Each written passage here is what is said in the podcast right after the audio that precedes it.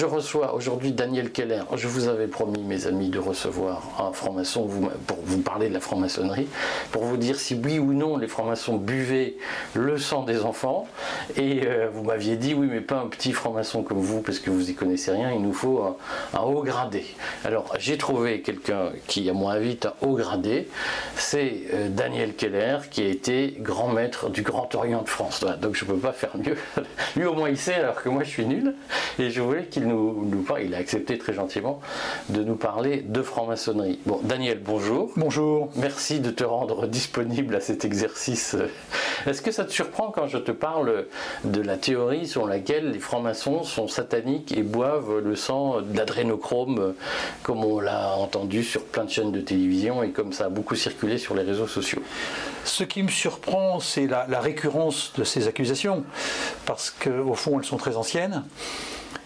Et dans le même temps, euh, je ne suis pas surpris parce qu'on vit une période déraisonnable, euh, au sens où euh, la, raison existe de plus en plus en pointillé, et donc une période qui favorise la résurgence d'accusations totalement, totalement incongrues, mais malheureusement auxquelles il faut savoir faire face.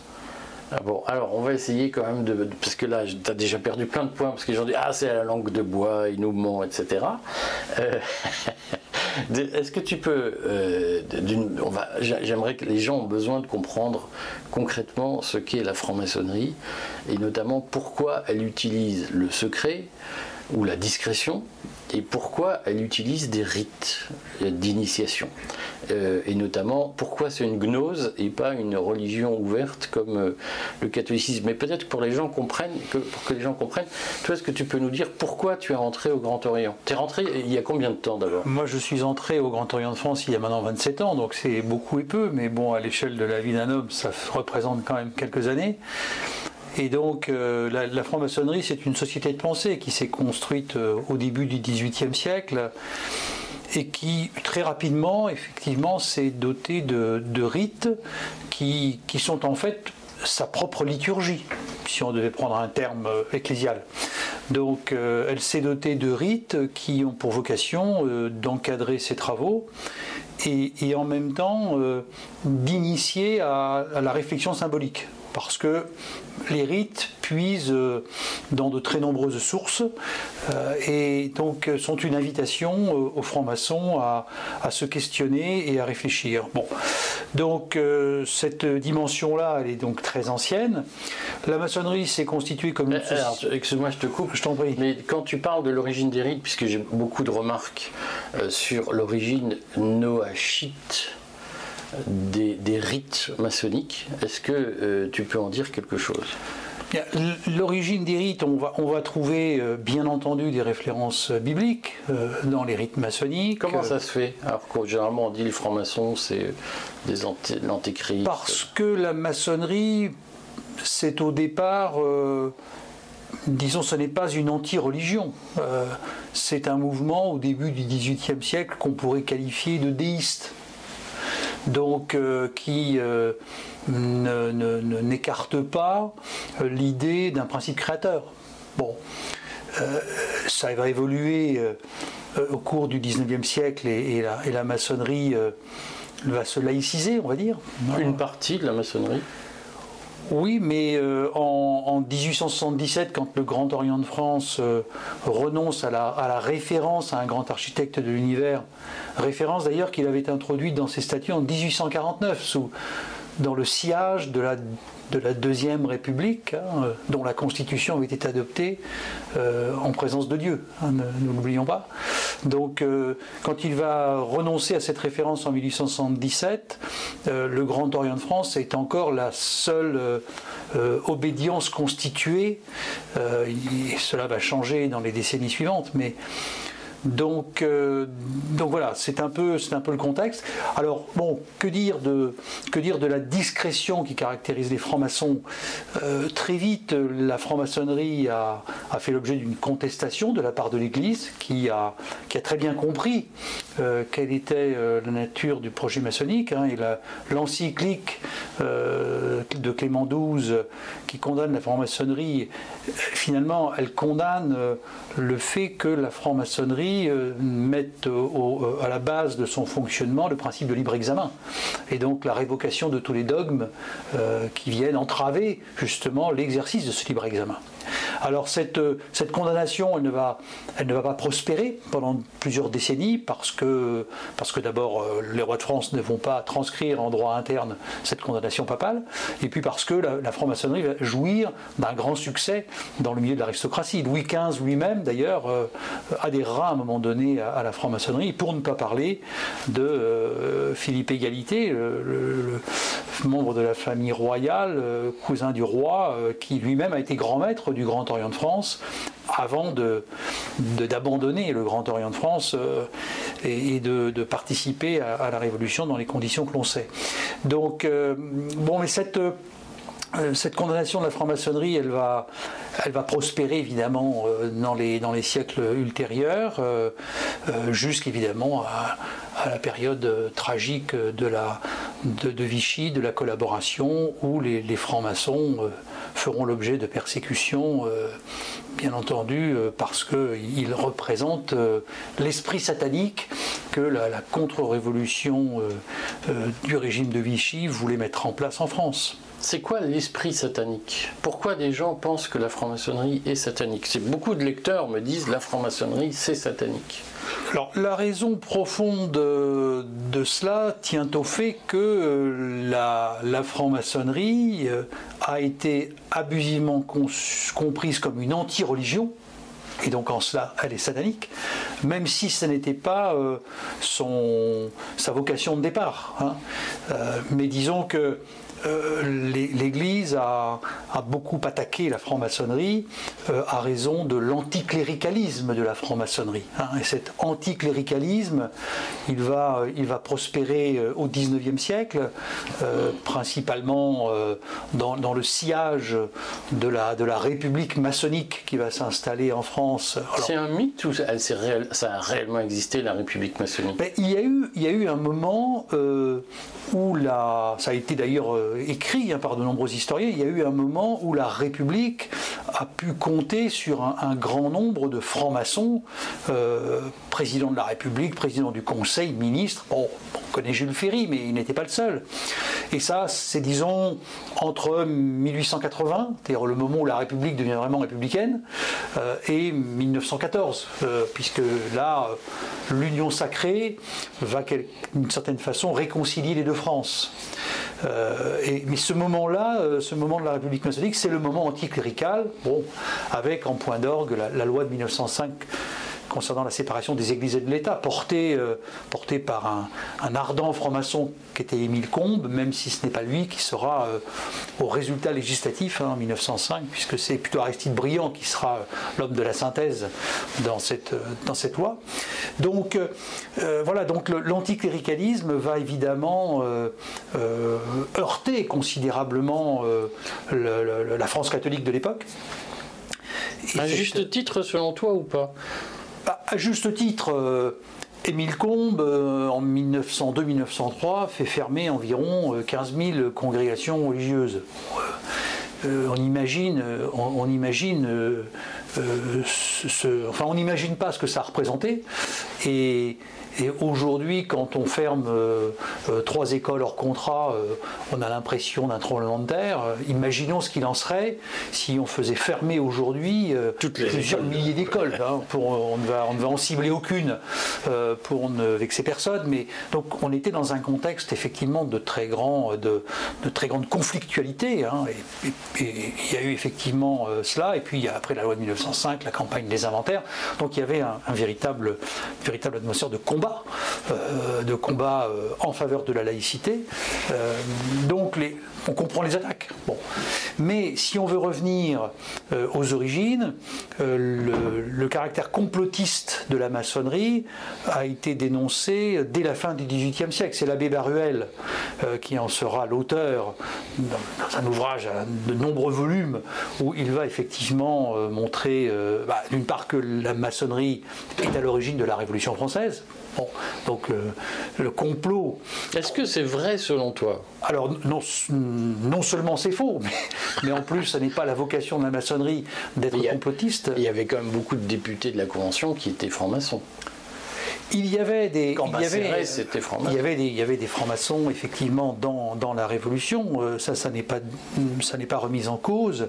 Mais disons, euh, euh, interpréter la Révolution française comme le fruit d'un complot qui aurait été ourdi par quelques-uns est un fantasme. Bon, mais je dirais que c'est un fantasme qu'on retrouve en règle générale face aux événements dont on n'arrive pas à, démêler les raisons profondes. Bon, alors, euh, la franc-maçonnerie, euh, on a dit que l'Angleterre avait été aussi à l'origine euh, de la Révolution française. Pas mal de troubles, le en tout cas. parti des encyclopédistes.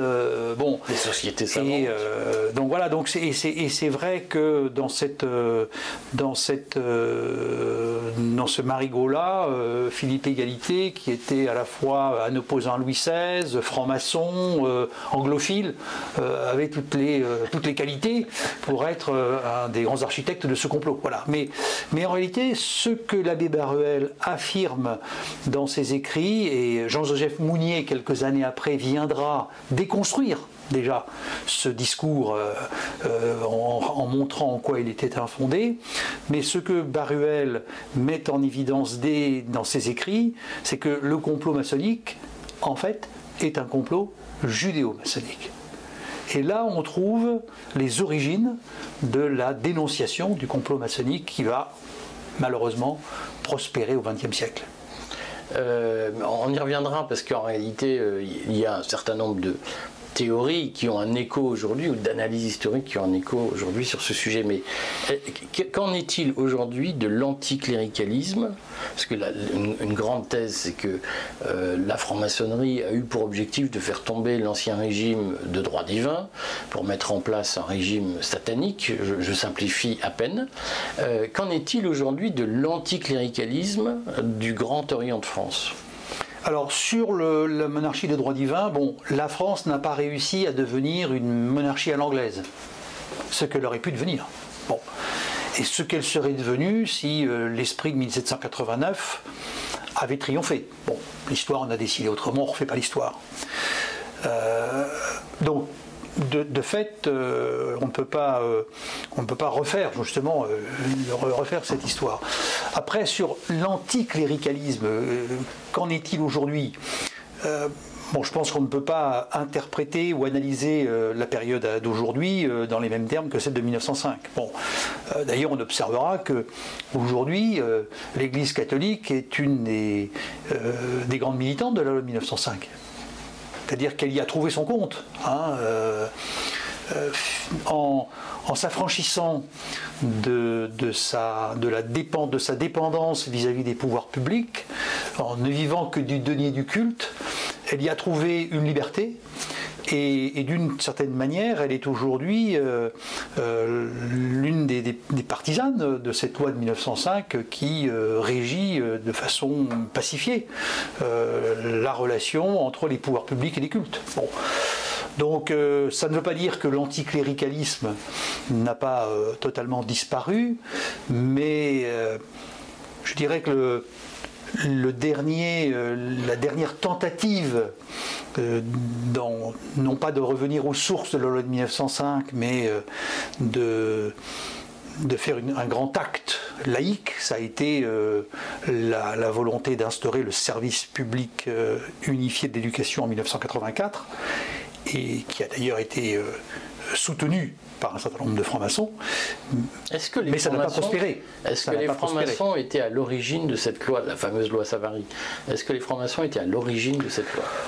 Euh, est-ce qu'ils étaient à, l'origine de cette loi? Je, ne pense pas parce que cette loi elle a été, euh, elle a été conçue euh, dans, le, dans un cadre ministériel.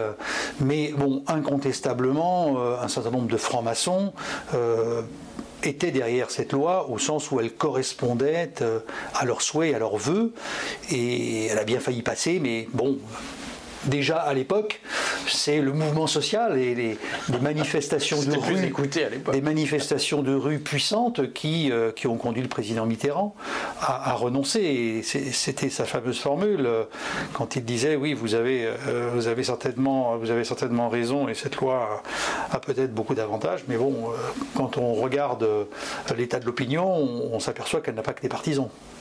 Bon, alors je vais quand même te taquiner, puisque ce que tu me dis est très, très clair, mais un tout petit peu lisse. Euh, on reprend l'exemple de cette loi Savary, de cette conception laïque de l'enseignement. Est-ce que c'est une question qui revient très régulièrement? Est-ce que, par exemple, Roger Leray, qui avait fondé une, loi, une loge, un atelier hors organigramme, réunissait des francs-maçons qui étaient à l'origine de projets de loi, ou est-ce que une partie des projets de loi se rédigeait en loge c'est une question qui revient très souvent. Roger Leray, euh, quand il a, il a, fondé euh, la loge Demain, euh, il l'a fondée pour être une loge, on dirait aujourd'hui, sociétale. C'est-à-dire une loge qui s'intéressait assez peu au rituel, à la liturgie, pour reprendre l'expression que j'ai employée, et qui souhaitait réfléchir, travailler sur des sujets de société. Bon, parce que ça correspond. Moi, je n'ai pas eu la, chance de connaître Rocher euh, mais ça correspondait à, sa vision des choses, à l'engagement qui avait été le sien. Euh, c'était dans le prolongement d'une grande maîtrise qui avait été une grande maîtrise éclatante. Enfin, Roger Leray était un homme influent. Euh, Est-ce que son influence. Mais ça n'était pas une loge hors organigramme, c'était une loge comme les autres. Et c'est toujours une loge comme les autres. Bon, elle a eu euh, Roger Leray comme euh, vénérable maître, elle a eu De Vaquet, le ministre malheureux ah, de, 1986, qui venait de la Grande Loge de France et qui avait rejoint le Grand Orient de France, qui en a été aussi son vénérable, puis d'autres après, après eux. Donc euh, il y a d'autres loges aujourd'hui, il y a d'autres loges qui se sont inspirées de ce modèle. Il y a une loge Roger Leray d'ailleurs au Grand Orient de France qui s'est inspirée de ce modèle-là. Et il y a quelques autres loges qui euh, travaillent ainsi euh, avec une volonté véritablement de, privilégier la réflexion sociétale. Pour autant, ce ne sont pas euh, les antichambres du Parlement, ce n'est pas là où se font les lois. Que l'on y retrouve des hommes politiques en activité ou, euh, en retraite, euh, qu'on y retrouve des, des, hommes et désormais des femmes engagés, cela va de soi. mais je pense que ce serait un grand fantasme de considérer que ces loges ont une relation directe avec les pouvoirs publics pour élaborer les lois. On n'est plus à l'époque de Léon Bourgeois, euh, ou, des, ou des Mille Combes euh, ou de Jules Ferry. Qu'est-ce qui a changé depuis? Est-ce que la franc-maçonnerie est plus ou moins influente aujourd'hui qu'à l'époque, qu'il y a 100 ans, qu'à l'époque du petit père Combe? Ah, Elle est incontestablement beaucoup moins influente. Euh, elle est beaucoup moins influente parce que, encore une fois, de, de 1880 à 1914, il y a eu un moment de symbiose, je dirais, entre la République de Gambetta, qui était franc-maçon d'ailleurs, la République de Gambetta euh, et, les, francs-maçons, parce que, c'était aussi une autre période, euh, les partis politiques n'existaient pas comme ils existent aujourd'hui, et le, Grand Orient de France, le Grand Orient de France a, été euh, une, vraie, comment dire, une, obédience d'influence. quand dans, les années 1880, euh, quand le convent, donc l'Assemblée générale du Grand Orient de France, euh, adoptait des motions votées, euh, en règle générale, après ce convent, une délégation de francs-maçons allait à l'Élysée présenter sa motion. Par exemple, sous quel président? Alors sous quel président, je ne le rappelle pas parce que j'ai lu ça il y a assez longtemps, mais disons dans la, dans la période 1880, 1880 non, dans la période 1880-1890, cette époque-là. Orient de France s'était posé la question dans les années 1880, dans, un de ses convents, euh, de se dire doit-on admettre au Grand Orient de France euh, les, frères dont les enfants euh, seraient dans une école catholique? Au nom de la laïcité. Ça a été, ça a été repoussé. au tout début des années 1900, le, Grand Orient avait décidé de, de convoquer les députés francs-maçons pour qu'ils viennent prendre leurs ordres euh, au Grand Orient de France. Bon, ça n'a pas marché. parce que les députés ont dit nous sommes des, francs-maçons députés et nous ne sommes pas des députés francs-maçons, pour pasticher une formule célèbre. Bon. Euh, donc cette période-là, euh, voilà, c'est une période qui, qui, est totalement, totalement derrière nous. Euh, ça n'empêche que, ça n'empêche que après guerre, il y a eu après guerre, après la deuxième guerre mondiale, il y a eu des francs-maçons qui ont, je dirais, par leur aura, par par, leur, engagement, euh, euh, influencer certaines décisions. Je, prendrai deux exemples. Je prendrai d'abord le docteur Pierre Simon, qui a été un grand maître de la Grande Loge de France, euh, qui est à l'origine du planning familial. Bon.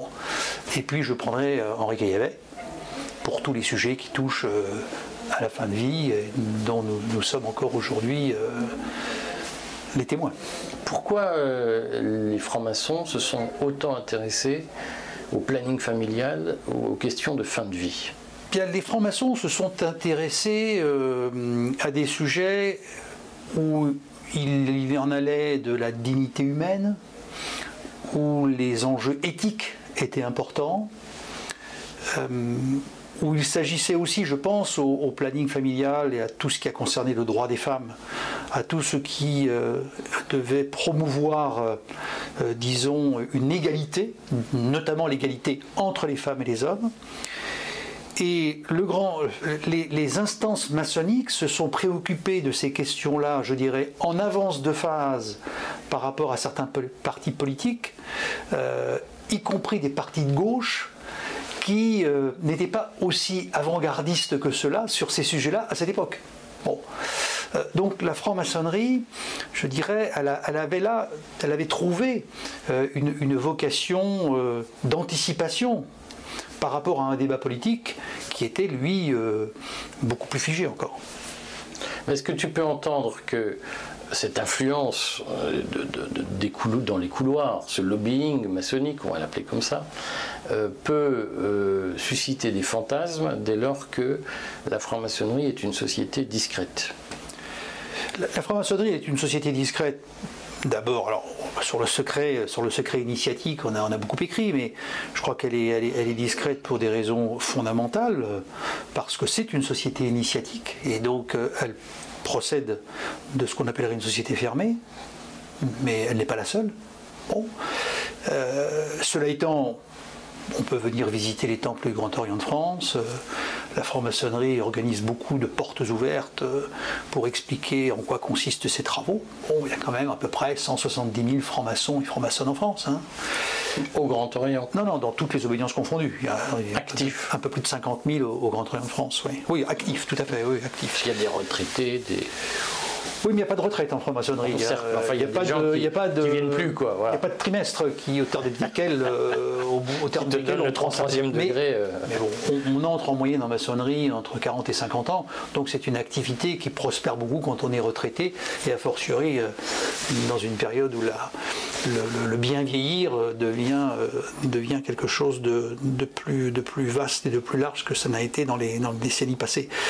Donc, donc la franc-maçonnerie, elle est discrète pour des raisons qui tiennent à, sa, à, son caractère de société initiatique, et donc seuls ceux qui euh, sont initiés et entrent dans l'ordre euh, trouvent la lumière. Bon, c'est une première chose. Elle a été discrète pour des raisons euh, historiques et politiques, parce qu'elle a été, elle a été condamnée, pourchassée. donc ça, c'est, et c'est encore vrai dans, de nombreux pays à travers le monde. Hein. Et, à partir de là, euh, cela peut susciter évidemment des, cela peut susciter des, interrogations, mais, mais, encore une fois, euh, euh, vous allez dans une librairie, on trouve tout, on trouve tout sur les, grades maçonniques, sur la manière dont les travaux maçonniques s'organisent, tout ça est, totalement public, il n'y a vraiment aucun mystère, je dirais, pour le coup. Bon. Simplement, euh, la maçonnerie ne s'apprend pas que dans les livres, c'est aussi une expérience vécue. Et si on ne l'est pas, c'est forcément quelque chose que l'on ne peut pas ressentir en soi. Est-ce que tu acceptes, euh, Daniel, quand même, de nous parler de ton parcours maçonnique? Parce que beaucoup de gens sont convaincus qu'on devient franc-maçon pour faire des affaires. Pour faire carrière, pour avoir de nouveaux clients, pour avoir une promotion. toi, pourquoi tu es devenu franc-maçon? Je suis devenu franc-maçon parce que j'ai eu des parents francs-maçons et, et, je l'ai fait par finalement sentiment filial. Ça a été la raison principale de mon engagement en maçonnerie. Après, ce que j'ai découvert ou ce que j'ai fait euh, en maçonnerie a été le fruit euh, des rencontres, des circonstances. Je me suis beaucoup impliqué euh, dans ma loge d'abord, dans le cadre de, ma région maçonnique ensuite. Et bon, j'ai eu cette, cette chance de pouvoir présider aux destinées du Grand Orient de France pendant trois années. Comment on fait pour se faire élire grand maître du Grand Orient? On vend des prébandes Non, non, on ne, on ne, vend rien. Euh, le, Grand Maître, euh, le Grand Orient de France, est une association de loi de 1901 et euh, très Troisième République, c'est-à-dire que son président n'est pas élu par les, les représentants des loges au convent, il est élu par le conseil d'administration. Donc c'est un, scrutin euh, démocratie euh, indirecte, on pourrait dire. Hein. Censitaire. Non, pas censitaire, mais euh, disons que comme dans toute association, en règle générale, le, le président est élu par, euh, par, le, par le conseil d'administration qui désigne son bureau. Bon, ce n'est pas vrai à la Grande Loge de France où le, grand maître est élu euh, en assemblée générale dans le cadre d'un convent. Donc c'est un mode, un, mode électoral. Il peut y avoir des modes, des modes électoraux distincts. Donc, euh, le, grand maître bah, est élu par, par, son, par son conseil dans le cadre de la formation du bureau on devient très simplement grand maître. C'est euh, simplement, euh, on n'est jamais certain d'être élu parce qu'il euh, y a souvent plusieurs candidats qui se présentent, à cette charge. Alors, est-ce qu'il y a des rivalités féroces entre les candidats? Il peut y avoir, oui, il, peut y avoir des rivalités, il peut y avoir des, rivalités, pardon, féroces. il y en a, il y en a eu à l'élection du convent de 1995, qui a été évidemment un séisme au sein de cette obédience. Pense que depuis, il n'y en a plus eu d'autres de cette nature, mais bon, euh, ça peut être, ça peut être effectivement, euh, ça peut être assez féroce parce que on a beau être franc-maçon et, être évidemment pénétré de cette philosophie de l'amélioration de l'humanité euh, à laquelle on travaille. Bon, il n'empêche que les, passions peuvent reprendre le dessus dans ces, moments électoraux. Donc, certains pourront s'en féliciter, d'autres pourront le regretter enfin, c'est comme ça. Après, je reviens sur la, sur la question et, en franc-maçonnerie pour y faire des affaires ou pour créer des réseaux euh, Certainement. Certainement qu'un certain nombre de nos, de nos frères euh, sont venus euh, en franc-maçonnerie avec des intentions qui n'étaient pas pures. Mais je pense que cela reparte parce qu'ils sont assez vite déçus. la, franc-maçonnerie la franc-maçonnerie n'apporte pas euh, les satisfactions euh, euh, qu'on pourrait y en attendre si on venait y chercher effectivement des appuis, des réseaux, faire du business, comme vous dites. C'est pas, à mon avis, le, c'est pas le but de cette société de pensée. Euh, toi, à titre personnel, qu'est-ce que ça t'a apporté euh, Parce que on peut le dire aux gens, pour devenir grand maître, il faut quand même passer beaucoup de temps, beaucoup de tenues, beaucoup de, il y a beaucoup de réunions. Euh, c'est un bah, rythme soutenu. Il y, a une règle, il y a une obligation d'assiduité en maçonnerie. Donc, moi, j'ai été initié en 1996. Dix ans après, j'ai été vénérable maître de ma loge. Je l'ai été pendant trois ans. Loge qui vient de fêter ses 90 ans. donc, c'était sans indiscrétion, tu n'es pas obligé de répondre. C'était quelle loge? C'est une loge qui s'appelle Vérité, ni Dieu ni Maître. D'ailleurs, elle a longtemps hésité, lors de sa création en 1933, sur le point de savoir si elle devrait s'appeler Vérité ou Ni Dieu ni Maître. Bon, finalement, ils avaient conjugué, euh, cela. Vérité, euh, parce que la recherche de la vérité est évidemment un début de la maçonnerie, et Ni Dieu ni Maître en hommage au, journal d'Auguste Blanqui, euh, pour lesquels mes frères de cette époque avaient une grande admiration. Bon, donc. Euh, Et tu avais choisi cette loge pour son, sa filiation avec la pensée de Blanqui Pas du tout. Euh, Pas du tout. Comment tu avais choisi cette loge? Mais je l'ai choisi par. On entrait, on entrait en maçonnerie par cooptation et le hasard de la cooptation a fait que j'ai été mis en relation avec un frère de cette loge. Et c'est ainsi que je suis entré dans cette loge. Et au fil des années, je m'en suis approprié l'histoire, l'esprit, je n'imaginerais pas en changer. Voilà. Donc, euh, donc c'est un travail de longue haleine. c'est aussi une volonté de s'engager. Moi, quand j'ai présidé la, la, région maçonnique à la tête de laquelle j'ai été élu, euh, cette, cette, région maçonnique euh, avait dans sa, dans sa juridiction euh, l'expansion de la franc-maçonnerie en Europe de l'Est. Donc je me suis beaucoup occupé de la renaissance de la franc-maçonnerie en Europe de l'Est, après d'autres et avant d'autres. donc ça a été aussi une belle aventure d'aller maçonner en Serbie, en Bulgarie, en Pologne et dans d'autres pays. Donc voilà, les, après il faut savoir euh, accepter les charges euh, qui viennent devant soi, il faut savoir avoir envie de prendre des responsabilités. J'ai aussi eu la, chance de présider un convent, une assemblée générale à 1300 membres, donc c'est quand même, euh, quand même une, expérience redoutable. C'était à, Vichy en 2011. ça ne s'invente pas. Donc ça ne s'invente pas, voilà. Et, d'ailleurs j'avais à cette, à cette occasion-là fait rendre un hommage euh, aux, députés francs-maçons euh, qui n'avaient pas voté les pleins pouvoirs au maréchal Pétain. Et il y en avait quand même de mémoire une bonne trentaine. Ils étaient francs-maçons, ceux qui n'avaient pas voté les pleins pouvoirs Ah non, je dis, j'avais fait rendre hommage parmi les 80 Est-ce qu'il y a eu aux, des députés, aux députés francs-maçons qui n'avaient pas voté les pleins pouvoirs. Donc ça faisait entre 20 et 30 sur les 80. Est-ce qu'il y a eu des députés francs-maçons qui ont voté les pleins pouvoirs au maréchal Oh, certainement. Je n'ai pas, la liste. C'était pas le meilleur calcul. Ceux-là sont restés moins célèbres dans l'histoire. Ah, je, voudrais quand même te poser une dernière question parce qu'en réalité, je pense que un des problèmes euh, que suscitent les francs-maçons tient à ça. Euh, est-ce que tu peux nous parler du pavé mosaïque ah, le pavé Ça te replonge à tes années Le pavé mosaïque est un élément important de la symbolique maçonnique, puisque euh, ce pavé euh, figure, euh, figure effectivement dans le temple devant l'Orient. Et donc en général c'est un, pavé mosaïque blanc et noir qui alterne ces, deux couleurs fondamentales de la maçonnerie. Euh, et, donc c'est sur ce pavé mosaïque euh, que l'on va être amené à dérouler le, tapis de loge, euh, si l'on a un tapis de loge, ou dessiner le tapis de loge. Je suis allé visiter certaines loges qui dessinaient leur tapis de loge, qui eh bien, représente un petit peu, je dirais, l'univers de la maçonnerie, avec ses deux colonnes, avec sa voûte étoilée, avec ses lacs d'amour donc avec les outils qui sont D'où vient ce goût pour l'opposition noir et blanc? Qu'est-ce qui, Comment ça se fait que la franc-maçonnerie, alors que les catholiques euh, ou les chrétiens en tout cas sont très attachés au bien, euh, à, une forme de mono, de monothéisme, d'où vient que dans le symbolisme maçonnique, l'opposition noir-blanc euh, tient une place aussi importante oh, Je dirais tout simplement que tout n'est pas blanc et tout n'est pas noir.